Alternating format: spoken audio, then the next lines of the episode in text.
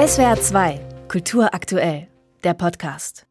Unterschiedliche Länder haben in den vergangenen Monaten sogenannte Geberkonferenzen für die Ukraine veranstaltet. Heute nun treffen sich auf Einladung des britischen, des dänischen und des ukrainischen Verteidigungsministeriums Vertreter und Vertreterinnen nordischer und osteuropäischer Länder, auch Deutschland ist vertreten, in der dänischen Hauptstadt Kopenhagen, um über die langfristige Militärhilfe für das Land zu beraten. Das Treffen findet im Rahmen der Ukraine Defense Contact Group statt, die im April auf dem amerikanischen Stützpunkt Rammstein gegründet wurde. Wie kann, wie muss die Ukraine in den kommenden Wochen militärisch unterstützt werden? Darüber möchte ich jetzt mit Markus Keim sprechen. Er leitet die Forschungsgruppe Sicherheitspolitik bei der Stiftung Wissenschaft und Politik in Berlin. Guten Morgen, Herr Keim. Guten Morgen, Frau Maul. Herr Keim, die USA haben der Ukraine erst diese Woche eine weitere Militärhilfe in Höhe von einer Milliarde Dollar versprochen für den Kauf von Waffen, sagt der Begriff Militärhilfe ja schon. Aus Deutschland sind Anfang der Woche weitere Gepard-Panzer in der Ukraine eingetroffen. Läuft das also jetzt mit der Waffenhilfe des Westens für das Land? Also es hängt so ein bisschen an den Kriterien, die man anlegt, ob man das als Erfolg betrachtet. Ähm, es ist mittlerweile deutlich mehr Waffenmaterial auf dem Weg in die Ukraine als ähm, im Februar und März. Ähm, das ist schon mal ein Erfolg. Es ist koordinierter. Es wird mittlerweile innerhalb der NATO abgesprochen im Rahmen dieses Prozesses, den Sie gerade angesprochen haben, des sogenannten Rammstein-Prozesses.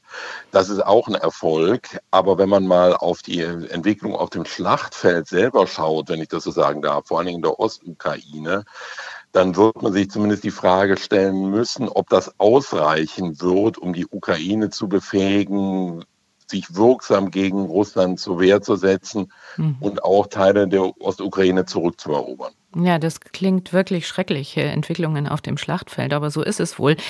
Also dann gucken wir da doch noch mal genauer hin. Entspricht das, was die Ukraine momentan erhält, den Anforderungen, den Bedürfnissen des Landes, um sich gegen den russischen Angriffskrieg zu verteidigen? Auch hier würde ich differenzieren. Qualitativ bewegen wir uns in die richtige Richtung. Es sind vor allen Dingen Waffen wie Flugabwehrwaffen, die Gepard-Panzer, die Sie angesprochen haben. Und ich würde aus deutschen Beständen vor allen Dingen auf die Panzerhaubitzen 2000 verweisen, von denen mittlerweile zehn geliefert worden sind. Das sind Artilleriewaffen, die sehr weit reichen und die Ukraine befähigen, russische Stellungen jenseits der Front im Hinterland zu erreichen und Russland signifikant zu schädigen und den Vormarsch zu beeinträchtigen oder sogar zu stoppen. Quantitativ ähm, verweist die ukrainische Seite immer wieder darauf, dass es zu wenig ist. Man erwarte 100 Panzerhaubitze und habe 15 bekommen. An dem Beispiel kann man es deutlich machen. Letztlich gibt es dafür keine objektiven Kriterien, wie viel die Ukraine benötigen würde von allen Waffensystemen. Aber noch einmal die Entwicklung auf dem, auf dem Schlachtfeld, wenn ich das Wort ein zweites Mal verwenden mhm. darf, deuten zumindest nicht in die Richtung, dass es so ausreichen würde quantitativ, dass Russland in die Knie gehen würde. Oder, ich meine, das ist ja das angestrebte überwölbende Ziel einer Form von Waffenstillstand oder Friedensregelung zustimmen würde.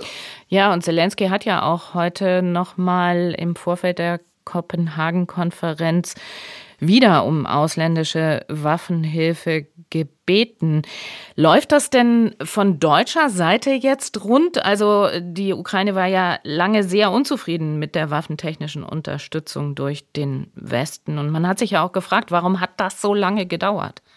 Ich finde, die Kritik ist durchaus berechtigt. Ähm, losgelöst von Details hat der Bundeskanzler mit seiner Regierungserklärung vom 27. Februar wo er ein Signal der Entschlossenheit, der Hilfsbereitschaft, der Solidarität gesendet hat, sozusagen den Ton gesetzt. Und was dann in den nächsten oder in den folgenden Wochen und Monaten aus Berlin, ich will nicht ungerecht sein, aus vielen anderen westlichen Hauptstädten auch dann wirklich umgesetzt worden ist, das war doch, wenn ich es mal so sagen darf, bürokratisches Klein-Klein. Also viele der großen Ankündigungen sind dann klein geraspelt worden im politischen Betrieb. Und gerade die Ukraine, aber auch viele osteuropäische Verbündete, die in diese sogenannten Ringtausche eingebunden sein sollten, haben sich doch enttäuscht gezeigt. Und das, die Kritik finde ich auch durchaus berechtigt. Mhm. Mittlerweile läuft es deutlich besser, aber die Frage der Ausbildung bleibt ähm, problematisch. Ja, also die, die Frage der Ausbildung wird heute auch auf der Agenda stehen und das Thema Minenräumung. Vielleicht mit Blick auf die Uhr nochmal, wie ist denn in diesen beiden Bereichen der Stand, beziehungsweise was muss da dringend noch passieren? Das markiert letztlich so einen mm, Paradigmenwechsel, dass man sich auf einen langen Krieg einstellt. Es geht jetzt um langfristige Perspektiven, um die Finanzierung, es geht um Ausbildung, es geht um Ausrüstung und im Bereich der Minenräumung markiert die Schwerpunktsetzung, dass die Ukraine zum Teil ja Kriegsgebiet ist, zum Teil aber auch Rückkehrgebiet. Weite Teile der Ukraine sind vom Krieg betroffen worden in den ersten Wochen, mittlerweile von den russischen Streitkräften wieder geräumt und müssen jetzt wieder zugänglich gemacht werden, wieder bewohnbar gemacht werden. Und das markiert so für die nächsten Wochen und Monate einen merkwürdigen Dualismus, dass Teile der Ukraine äh, Hochkriegsgebiet bleiben werden mhm. und andere Gebiete, in die wird Normalität zurückkehren. Und das will die EU, das will die internationale Gemeinschaft unterstützen. In Kopenhagen findet heute eine Geberkonferenz für die Ukraine statt, bei der es um Militärhilfe gehen soll. Was von dieser Konferenz zu erwarten ist, beziehungsweise was sie leisten muss, darüber habe ich mit Markus Keim gesprochen, dem Leiter der Forschungsgruppe Sicherheitspolitik bei der Stiftung Wissenschaft und Politik in Berlin. Herr Keim, ich danke Ihnen sehr für das Gespräch. Sehr gerne. SWR 2 Kultur aktuell. Überall, wo es Podcasts gibt.